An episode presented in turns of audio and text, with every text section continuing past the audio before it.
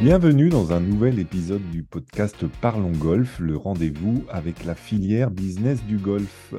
Je suis Lionel Baucher et cette semaine, nous allons parler terrain de golf, durabilité, innovation et intelligence artificielle. Bonne écoute.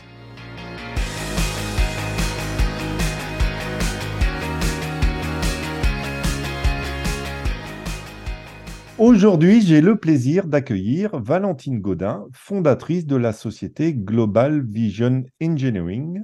Bonjour Valentine. Bonjour Lionel. Alors, Valentine, pour commencer ce podcast euh, et puis offrir un, contexte à nos auditeurs, euh, racontez-nous l'origine de votre société Global Vision Engineering. Alors, tout à fait. Donc, moi, en fait, euh, je suis depuis quelques années à Londres. J'ai fait mes études d'ingénierie et c'est dans le contexte du Covid où euh, bon, ben, les choses ont un petit peu changé avec le Covid et je me suis retrouvée à faire mon mémoire sur un golf et à travailler avec des greenkeepers pour, sur la problématique de l'eau. Et en fait, toute la problématique était de regarder comment est-ce qu'on pouvait augmenter la résilience et l'autonomie euh, hydrique d'un golf. Et ce golf, pour des raisons de facilité, surtout avec le Covid, je l'avais choisi en Wallonie, euh, pas loin de où mes parents vivent et de où je, je, je, je, viens. Et donc, je le faisais en collaboration avec l'université à Londres. Et dans ce cadre-là, eh bien, en fait, j'ai découvert la, la, réalité en Wallonie, qu'on a eu une interdiction euh, phyto, donc, euh, de produits phytosanitaires depuis 2018. Mmh. Et en fait, la réalité des greenkeepers. Et donc, dans ce contexte-là, moi, je me suis lancée après mes études euh, en tant qu'entrepreneur euh, au niveau de la consultance environnementale et donc pour accompagner vraiment les golfs et les sociétés euh, dans la transition durable à tout niveau, que ce soit au niveau énergétique, hydrique ou bien, je dirais, plus stratégique. Et c'est dans ce contexte-là donc que j'ai découvert le, golf, ces gens qui sont passionnés, qui m'ont passionné. Et c'est là où on a un peu commencé petit à petit à développer la société et ce dont nous allons parler euh, tout à l'heure euh, au niveau de l'informatique. Mmh. Alors, comment votre société contribue à un avenir durable, puisque c'est l'accroche que vous avez sur votre site Comment vous accompagnez globalement les, les sites, on va dire, et puis les entreprises? Alors, moi, je pense qu'on essaye de, on a une, compréhension de la durabilité qui est générale. Donc, on essaie de réconcilier pas seulement la durabilité, je dirais, écologique, mais aussi la durabilité financière. Parce que pour que ce soit durable, il faut que ce soit viable financièrement et écologiquement. Et donc, c'est un peu essayer de réconcilier les, besoins business avec les besoins et les, requis euh, nature, je dirais, et en fait, arriver à les mettre ensemble et proposer une stratégie qui, dans les contraintes de la société ou du golf en particulier, existe. Euh, donc ça, c'est un peu toute l'approche. Euh, et alors, c'est surtout, euh, et ça, c'est plutôt ma passion, c'est d'arriver à réfléchir à comment on peut mettre à disposition les nouvelles technologies aux sociétés et au golf. Donc, c'est vraiment faciliter en fait ce, travail et rendre la gestion de précision et la gestion durable accessible à tous. Mmh dans le cadre de vos solutions et des services proposés par, euh, par Global Vision Engineering, euh, ce qu'on, nous, on va s'intéresser plus particulièrement euh, aujourd'hui à la plateforme Maya que vous avez créée fin 2021, en octobre 2021, si j'ai vu sur le site le lancement, donc qui est vraiment dédié à la gestion des terrains de golf. alors, e-, expliquez-nous comment Maya va contribuer à une gestion éco-responsable des, terrains de golf donc, ce que Maya essaye de faire, c'est pour ça d'ailleurs qu'elle a été nommée Maya, c'est d'être vraiment l'assistante personnelle. C'est l'assistante de poche qu'on prend sur le terrain. Et, un peu, moi, ma vision, c'est de se dire, ben, ça va être l'Alexa des terrains de golf.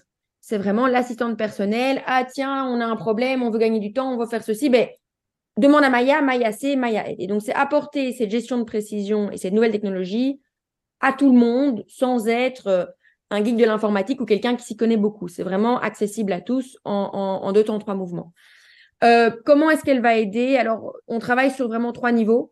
Le premier niveau, et qui était vraiment le cœur du début de la société et de la plateforme, c'est euh, la gestion zéro phyto. Et donc ça, au niveau ben, impact environnemental, je ne peux pas vous, expliquer, c'est accompagner les golfs à se séparer et de passer aux produits phytosanitaires à une gestion zéro phyto, qui est vraiment la réalité des golfs aujourd'hui en Belgique.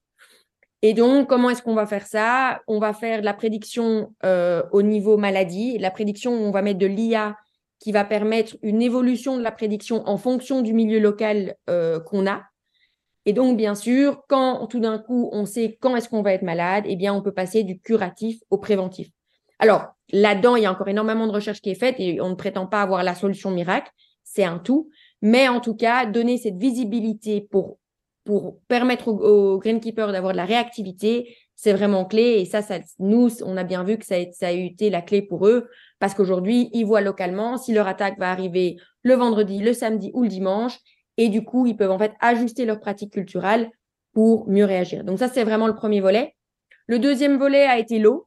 On sait que l'eau, c'est la deuxième grande problématique euh, des golfs. Et donc, travailler avec euh, des sondes de sol, de l'évapotranspiration et surtout des prédictions au niveau des humidités de sol, euh, de nouveau avec de l'application de l'IA et du ML, ça peut vraiment aider et ça peut de nouveau voir où on en est en fonction des sécheresses, etc., pour mieux gérer son eau, mieux gérer ce qu'on doit mettre, pas, pas, trop, pas trop peu, donc économiser le maximum et le mettre de façon à optimiser ben, les, conditions de golf et donc derrière aussi euh, assurer son, son, besoin business. Et alors, la troisième, euh, le troisième volet sur lequel on travaille, c'est l'optimisation des ressources. Alors ça, c'est très général. On parle sablage, on parle produit, on parle temps de vie des machines. Et donc là, c'est vraiment pouvoir faire un accompagnement digital où on automatise le maximum qu'on peut pour donner les informations clés au greenkeeper et faire un outil d'aide à la décision qui puisse se poser les bonnes questions, prendre les bonnes décisions et optimiser leur budget et leurs coûts. Et on voit bien que oui, les pilotes ont, font des économies parce qu'une fois qu'on met beaucoup plus de visibilité, ils savent mieux planifier, mieux gérer. Et une fois qu'on peut qu'on fait tout entre guillemets comme il faut parce qu'on a les bons rappels, les, bons systèmes en place, on peut aider les, process et, derrière on, voit des économies qui sont faites. Hmm. Alors, on, va, on va essayer euh, d'être concret. Euh, j'ai un golf. Euh, je, suis propriétaire d'un golf ou en charge de la gestion d'un golf. Oui, bien sûr. votre solution m'intéresse. Comment ça se passe? Je vous contacte. quelle, est la première étape? Donc, en général, on se rend compte, je vous montrerai la plateforme, vous adorez, bien sûr. Et là, qu'est-ce qui va se passer? Vous, on va vous, bon, en fait, on va vous mettre à disposition des capteurs. Donc, on va vous mettre une station météo, une sonde d'humectation. Donc, la sonde d'humectation, c'est la détection de la rosée, la rosée qu'on a dans le jardin. Mais c'est là qui est absolument clé pour les golfs parce que c'est très, très important au niveau du. C'est le véhicule de transport pour les maladies fongiques. Donc, c'est très important, c'est vraiment clé pour eux de combattre la rosée. Donc, nous, on a un détecteur de rosée. Mmh. Et alors, la troisième chose, c'est une sonde de sol. Donc, une fois qu'on a ces trois choses-là, on va les disposer sur le golf et on va du coup avoir une information en temps réel qui remonte vers la plateforme. Donc, ça, c'est vraiment le premier step. Mmh. Une fois que ça s'est mis en place, on met la batterie, c'est en route et Maya est en route. Donc, on commence à collecter de la data. Mmh. Ensuite, on va ben, pouvoir gérer les calendriers des tâches, les équipes, euh, le parc machine. Donc, tout ça pourrait être fait de, manière relativement automatique. On a automatisé presque l'ensemble de la mise en place euh, du, golf. Donc, la personne va pouvoir mettre ses produits, il fait une photo. Nous, derrière, on va prendre la composition en compte et donc il va pouvoir faire ses calculs de nutrition de manière très efficace. Donc vraiment, tout ça est, fait pour être rapide. Et il va pouvoir l'utiliser du jour à jour. Mmh. Euh, quelque chose qu'on a fait, son travail du jour à jour de l'application, c'est quoi? Ben, Mettre ce qu'il fait sur son terrain et mettre les problèmes qu'il va avoir. Parce que, bon, ben, pour pouvoir optimiser demain vraiment à aller plus loin au niveau des prédictions, on doit savoir ce qui se passe sur le terrain. Mmh. Et là, en fait, on avait d'abord une première vision, c'était l'application. La deuxième vision qu'on a fait, c'est carrément via WhatsApp. Donc aujourd'hui, vous pouvez WhatsApper Maya, vous faites une photo, vous envoyez la photo et votre localisation, et nous, automatiquement, on s'occupe des rapports. Et donc, vous faites ça tout au long de la saison. Vous mettez vos alarmes. Ben, moi, je veux savoir quand euh, ma température du sol, elle est euh, d'autant ou d'autant, ou quand j'ai de l'évapotranspiration qui est d'autant et d'autant. Enfin, toutes des choses que les greenkeepers suivent. Ils ont leurs alarmes. Ils fonctionnent avec Maya. Maya les aide. Et en fin d'année, ben, vous avez vos rapports automatiques. Vous avez tout l'historique de ce qui a été fait et vous pouvez le visualiser et l'utiliser de manière euh, euh, interactive. Hmm. Je ne sais pas si ça répond un peu à votre question euh, de manière un peu plus concrète. Hmm. Mais est-ce que, est que vous parliez de, collection de, data Est-ce qu'il y a besoin d'avoir un, certain, je ne sais pas, laisser un mois avant, deux mois pour collecter les informations ou alors, la, limite que j'ai, il me faut 24 heures pour pouvoir donner des, des données d'évapotranspiration. Donc, ça, c'est on quantifie la quantité d'eau en fait que la plante va perdre. Mhm. Donc, ça, c'est la première chose. Ensuite, en fait, tous les algorithmes et, tout ce qu'on va pouvoir donner au niveau prédiction est donné directement sur un modèle standard. Après, bien sûr, vous vous en douterez, la partie, je dirais, custom qui vient de petit à petit, ben oui, en effet, ça, en général, la première saison, on ne l'a pas spécialement. La mm. première saison, on a surtout le standard, mais qui est aujourd'hui relativement performant. Et petit à petit, le jeu, c'est le plus je donne à Maya, le plus Maya apprend et le plus Maya peut, peut, donner en retour. Mm. Et donc là, en effet, ben, la première saison, euh, on apprend. La deuxième saison, on est un peu plus performant. La troisième saison, c'est encore mieux. Et la quatrième saison, on est parti. Mm. Et c'est pour ça que c'est toute la clé. Et, nous, un peu, ce qu'on a appris en Belgique, c'est qu'en Belgique, on s'est tous fait prendre de cours. Il y a eu l'interdiction et les greenkeepers étaient vraiment sans, moyens et, ils ont beaucoup souffert. Et aujourd'hui, si vous parlez à des greenkeepers en Belgique, ils vous diront que ça n'a pas été facile et que ça, ne l'est pas encore toujours. Mm. La bonne nouvelle ici, c'est qu'on essaye aussi d'encourager les golfs où les interdictions arrivent, notamment en France, en Espagne, mm. dans d'autres pays, de pouvoir déjà commencer la récolte de données pour justement mettre les choses en place et pouvoir mettre en place cette transition. Parce que ça ne va pas se faire du jour au lendemain. C'est vraiment quelque chose qui doit être fait euh, petit à petit euh, et une chose après l'autre. Mmh, mmh. Si on, revient sur, euh, sur ces capteurs et algorithmes de, prédiction des maladies, comment, comment ça fonctionne en fait? Donc, en fait, comment ça fonctionne Donc, on, collecte les données en, en, temps réel. Donc, ça, on a la donnée locale qui aujourd'hui est de plus en plus important avec le changement climatique parce que même en Belgique, où on a une dizaine de stations, mais même si on a des golfs qui parfois sont pas spécialement si loin en voiture, on va dire 10-20 minutes, on a des différences de pluie, on a des, on a des différences importantes parce que les microclimats sont de plus en plus là. Donc, on a l'information locale. Ensuite, on prend les prédictions météo. Alors là, on stream plusieurs plateformes euh, pour vraiment essayer d'avoir des données relativement euh, correctes et on va les mettre ensemble. Et en fonction de ce qui s'est passé sur le terrain et de ce qui va se passer, on va juger le risque de maladie et voir quand est-ce que les attaques vont arriver. Alors, comme vous vous en doutez, euh, on peut capturer autant d'informations qu'on veut. Il y a quand même une notion qu'on n'a pas tout à fait, c'est par exemple le sol lui-même. Euh, je ne sais pas prendre en compte le pH, le taux d'oxygène, les différentes graminées, est-ce qu'ils sont sur fétux, sur agrostis, tout ça, ça va être vraiment des choses très, très spécifiques. Et donc, cette partie-là, c'est là où on va avoir besoin de la connaissance du greenkeeper ou un risque de 70%, de 80%, ou de 85 va être en fonction de son terrain et il va vite le voir. Peut-être que son terrain, s'il est sur euh, du, des graminées qui sont plus sensibles à la maladie, ben oui, lui, il va devoir plus s'inquiéter à un seuil de 70%.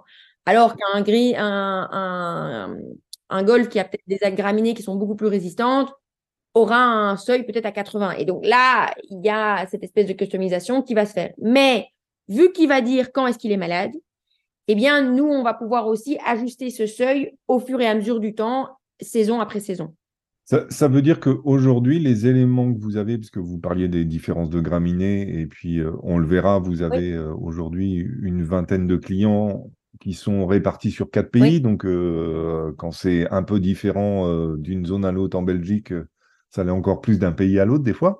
Ça veut dire que ces informations-là, vous n'avez pas eu avant une, euh, enfin, récupérer des études, par exemple, ou ce genre de choses qui ont pu alimenter? Tout à fait. Donc, le modèle standard a été, on a été chercher dans la littérature. Donc, par exemple, au niveau du dollar spot, la référence clé, c'est le Smith Kern. Euh, et on a commencé avec ça. Et petit à petit, aujourd'hui, si vous voulez, on a la V4 du dollar spot. Donc, on a fait évoluer vraiment l'algorithme plus loin. Le dollar spot dans, la, dans le milieu de la recherche, le Smith Kern, il, en fait, il s'occupe de donner une indication de quand appliquer un fongicide. C'est pas tout à fait ce qu'on essaye de faire non plus, nous, ici. On essaye de faire une prévention à la maladie. Et donc, on fait évoluer. Donc, en fait, d'abord, on va se baser sur l'agronomie pure et la science, si se fait dans la littérature et dans l'agronomie. Une fois qu'on a ça comme fondation, on va construire petit à petit, brique par brique, et faire appliquer les modèles pour les faire évoluer. Alors, je travaille encore très très fort dans la main avec, avec mes golf pilotes. Ce sont vraiment des, des clés pour moi. Et, alors, ils sont passionnés, c'est super gai de travailler avec eux, mais ils sont clés aussi parce qu'ils permettent d'avoir un retour de terrain euh, direct. Hmm. Euh, j'aime bien être proche de mes utilisateurs. Euh, tous, en général, je les ai quand même encore au téléphone tous les quelques mois au plus grand maximum, si pas tous les mois. Hmm. Parce que, nouveau, comprendre et les écouter, les, les, les, entendre, c'est super important. Quand on est dans un nouveau pays, on a des, des, calls avec eux tous les mois. Où ça en est, où ça en est pas, quelles maladies ils ont, comment est-ce qu'on peut encore les supporter de meilleure manière? Donc, on est une petite startup, on est une jeune boîte. Donc, pour nous, vraiment, la clé, c'est d'être proche de nos clients pour mieux toujours y répondre. Et comme vous dites, parce qu'on va encore avoir des choses où, où on va se faire prendre, où on doit encore évoluer et s'améliorer. Et ça, en fait, avoir le retour terrain, c'est clé. Et donc, cette notion de WhatsApp, cette notion de pilote, c'est vraiment clé pour nous pour pouvoir faire évoluer euh, les prédictions. Hmm. Alors, dans, les services euh, que, propose euh, la société, Global Vision Engineering, il y, a l'utilisation de drones que, que, vous utilisez sur des services. Est-ce que, ces drones-là, vous les appliquez aussi au terrain de golf? Oui, alors je vous avoue de nouveau le drone c'est quelque chose sur lequel pendant l'université ça m'a amusé donc j'ai commencé à entre guillemets jouer avec et petit à petit, euh, ben, j'ai continué et je l'ai appliqué sur le golf. On a fait un an de recherche euh, l'année passée sur la possibilité d'utiliser les drones pour faire la détection euh, zone humide, zone sèche, maladie. Les résultats sont très encourageants. Donc aujourd'hui, avec des caméras multispectrales, on peut aller très loin. Je veux dire, on, on s'alignait très fort avec ce que la littérature disait et en faisant des ajustements sur les index euh, agricoles qu'ils ont, parce que bien sûr ici sur un golf, on ne peut pas arriver à faire la même chose que l'agricole. On arrive à avoir des, choses et en fait, on avait fait toute une étude pendant une saison. On allait sur les golfs tous les mois, euh, toutes les semaines, pardon, et on avait trois golfs semaine par semaine par drone. Et puis après, on a mis ça devant le greenkeeper en fin, en, fin de travail. Et j'ai eu la personne donc qui travaillait sur les algorithmes, donc qui avait sa compréhension mathématique, si je puis dire, avec le greenkeeper et les interprétations vraiment matchaient ce qu'il racontait. Donc là, on a vraiment eu des, résultats encourageants. Pour être tout à fait franche, aujourd'hui, je cherche plus à peut-être faire un partenariat avec une société parce que les coûts euh, pour pouvoir déployer une technologie comme ça sont importants. Donc, ce n'est pas spécialement notre priorité en tant que startup, mais aussi parce qu'au niveau législatif aujourd'hui, il y a beaucoup de gris et donc ça reste un risque. Hmm. Euh, parce que avant de pouvoir déployer, pour que ce soit viable financièrement pour les golfs, il faut que ce soit automatisé. Hmm. Mais les vols automatiques au niveau du drone, je ne sais pas si vous suivez l'industrie un petit peu, mais c'est encore très, très, très, très en zone grise. Il n'y a pas vraiment de législation, c'est toléré, pas, pas, tout à fait toléré, enfin, c'est pas clair. Donc, nous, aujourd'hui, voilà, on, ce projet est en stand-by, on est en conversation avec certains acteurs euh, de l'industrie et je, suis tout à fait ouverte à avancer là-dessus.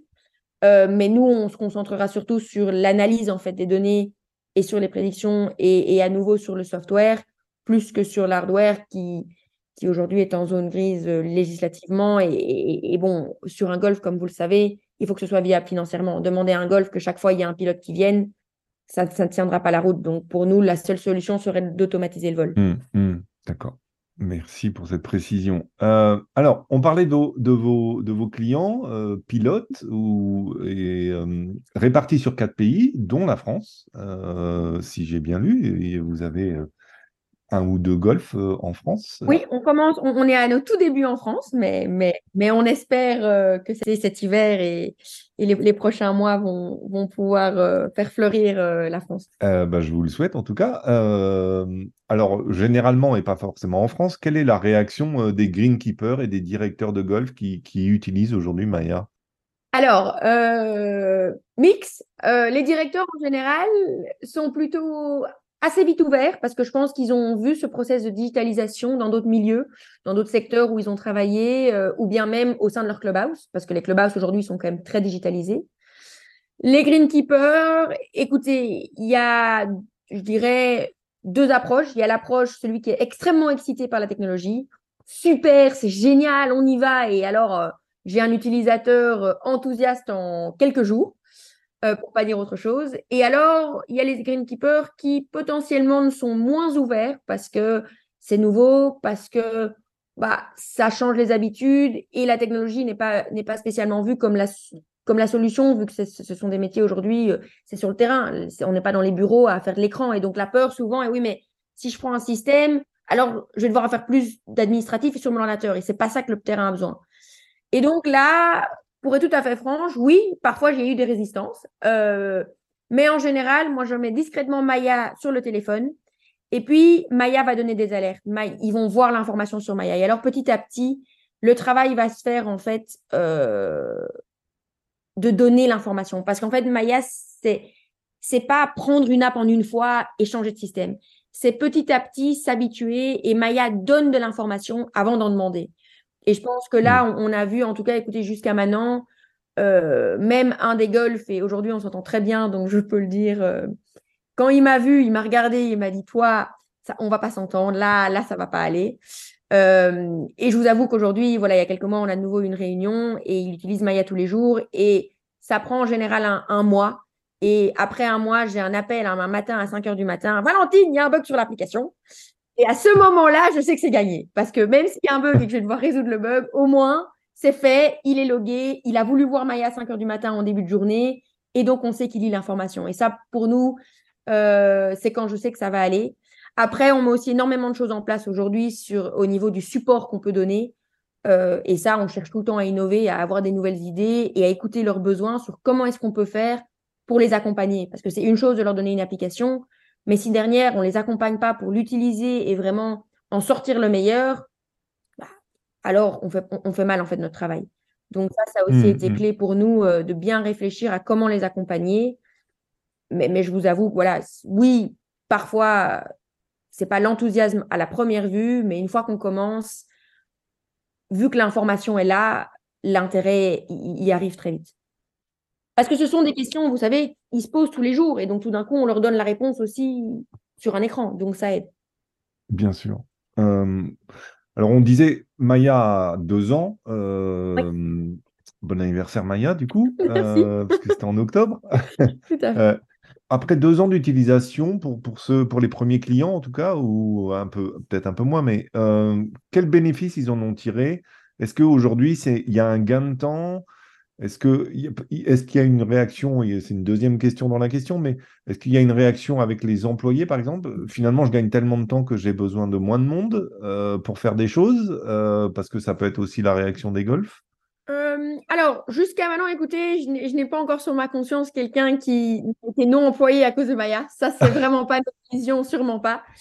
Euh, non, alors aujourd'hui, pour répondre à votre question, les golfs euh, avec qui on travaille, oui, ont vu une meilleure gestion de leurs eaux, donc une diminution dans leur consommation d'eau. Alors, je dis ça, c'est sur les résultats qu'on a eu sur nos pilotes.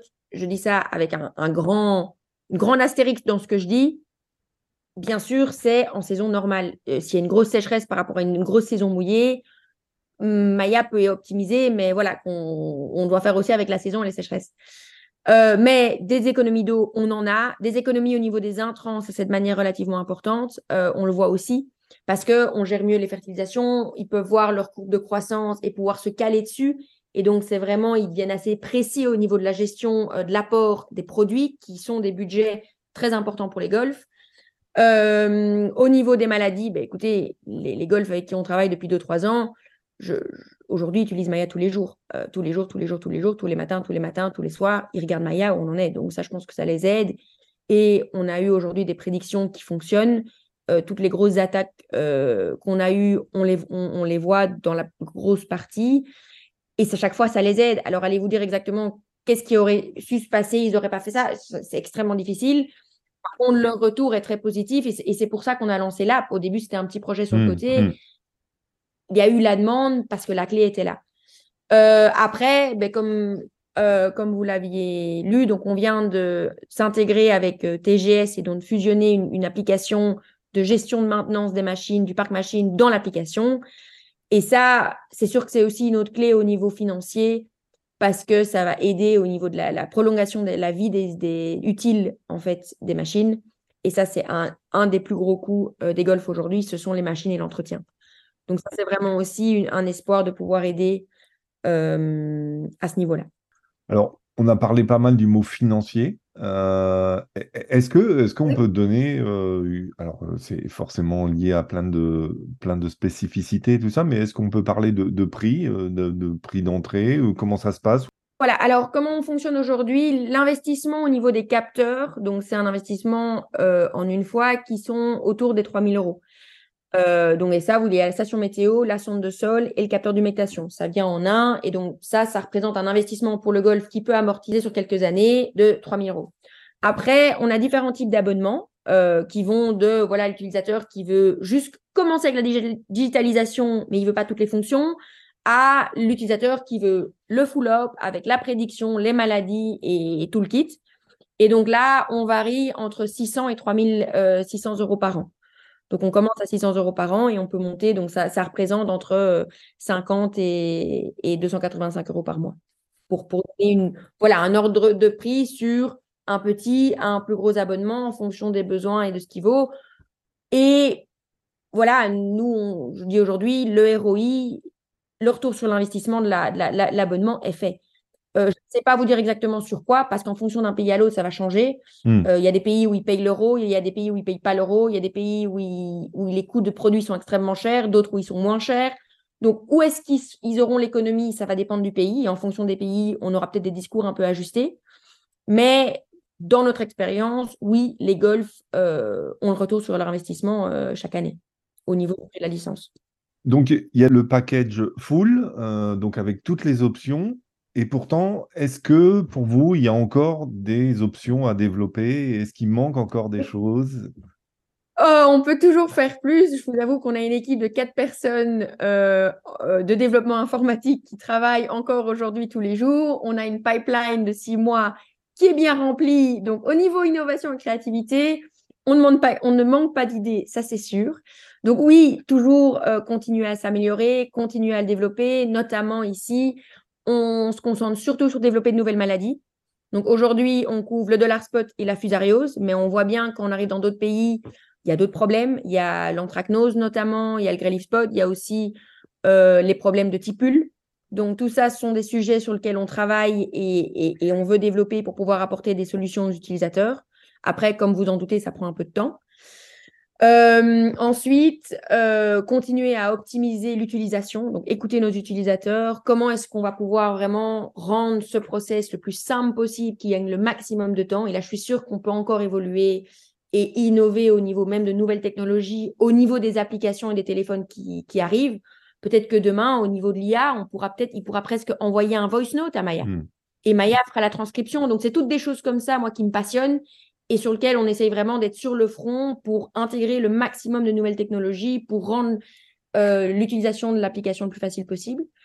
Et alors, on a aussi euh, une ambition, c'est de pouvoir aussi aller aider l'agricole. Hmm. Euh, ça, aujourd'hui, on est en conversation avec différents pilotes pour mettre des choses en place, faire des tests et pouvoir demain les accompagner aussi. Hmm. Comment vous, vous voyez euh, le, développement de Maya Est-ce que vous prévoyez, par exemple, d'aller au salon à Orlando euh, du, du, PGA euh, pour faire connaître la solution? C'est quoi les prochaines étapes, on va dire, pour Maya? Donc aujourd'hui, bah, juste pour vous donner une idée, donc moi j'étais seule jusqu'en janvier de cette année et de janvier à aujourd'hui, on est maintenant devenu une équipe de six personnes, donc on a quand même bien grandi, on a pas mal recruté. Donc recruter c'est encore euh, notre clé et on continue d'essayer d'agrandir les équipes. Ensuite, au niveau de notre présence, donc on sera aux 48 heures gazon à mmh. Paris. Euh, on sera également euh, à la BTME en janvier à Harrogate en Angleterre.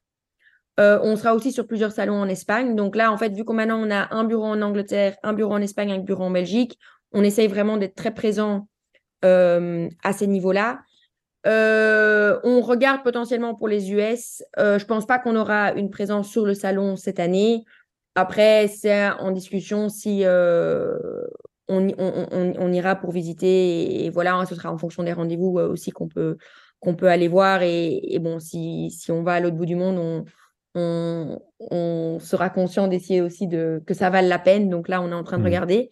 Mais sinon, au niveau de notre présence, oui, 48 heures gazon, BTME et les, gros événements en Espagne euh, en novembre, euh, on y sera aussi pour justement rencontrer euh, la communauté et, nous, faire parler que nous, on espère.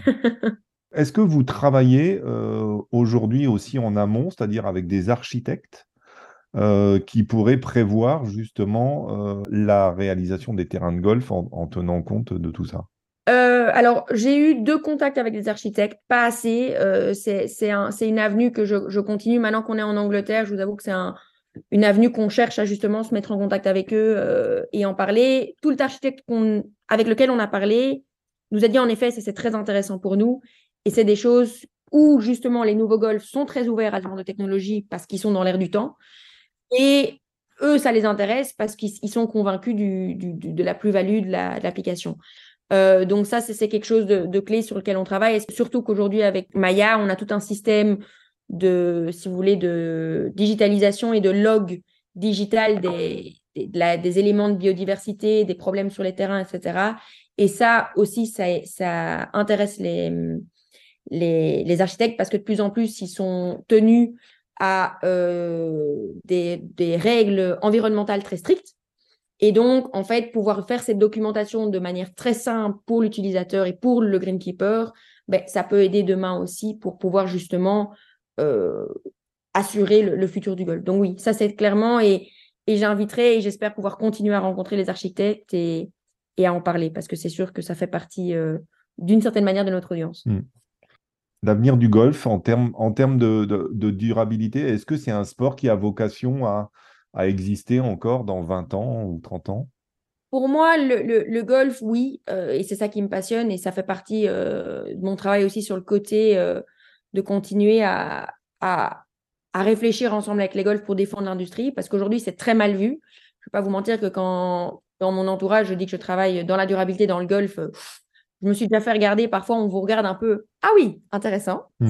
Après, après une conversation, souvent les gens changent leur idée parce que je pense que les golfs sont des véritables poumons verts, mal défendus, qui hmm. peuvent avoir vraiment un rôle à jouer pour l'environnement, pour la biodiversité, pour défendre cette place. Maintenant, ça doit être bien fait. Et pour que ce soit bien fait, pour qu'on ait des écosystèmes opérationnels, pour qu'on ait euh, vraiment un impact positif et pas juste du greenwashing, si je peux me permettre, et pas juste des, des failles qu'on puisse se faire attaquer à gauche, à droite, euh, parce que la communication n'est pas juste. Les golfs ont aussi cette responsabilité de commencer à communiquer et d'avoir la data pour se défendre. Et ça, pour moi, c'est la clé. Donc, je pense que oui, le golf a une place dans le futur, c'est sûr. Pour moi, les golfs sont des poumons verts, sont des endroits de plaisir, multi, enfin, multi-activité aussi. On le voit bien dans le Covid. C'est, c'est des espaces verts, c'est des espaces où il y a énormément de potentiel et l'impact aussi au niveau social est gigantesque. Mais pour y arriver, on doit, on se doit d'avoir une solidarité au niveau de l'industrie pour récolter la donnée, pour se mettre ensemble, pour apporter les solutions. Pour apporter les solutions au niveau de l'entretien des golfs. Donc, comment est-ce qu'on peut réconcilier durabilité avec euh, nouvelles lois législatives, zéro phyto, etc., etc. Et donc démontrer qu'on travaille avec la nature et pas contre la nature. Donc ça, pour moi, c'est la première responsabilité. Et la deuxième, c'est d'avoir de la data pour, pour continuer à éduquer, à sensibiliser et à accompagner en fait la communauté et la société à comprendre et à voir les golfs comme des poumons verts et comme à une image d'un parc où, alors je dis pas que là un golf doit être un parc, c'est pas tout ce que je dis, c'est un environnement sportif, mais ça a une vocation euh, multirécréationnelle où il y a du sport, mais il y a aussi des écosystèmes importants. Et si on arrive à pouvoir protéger, mais donc aussi à identifier ces écosystèmes, on peut demain défendre l'industrie. Et là, je pense que le rôle de la data, vous savez, plus loin que Maya, et je pense à des certifications comme Géo, et je pense à, toutes ces choses-là qui sont mises en place aujourd'hui dans le secteur, qui visent justement à défendre le, secteur.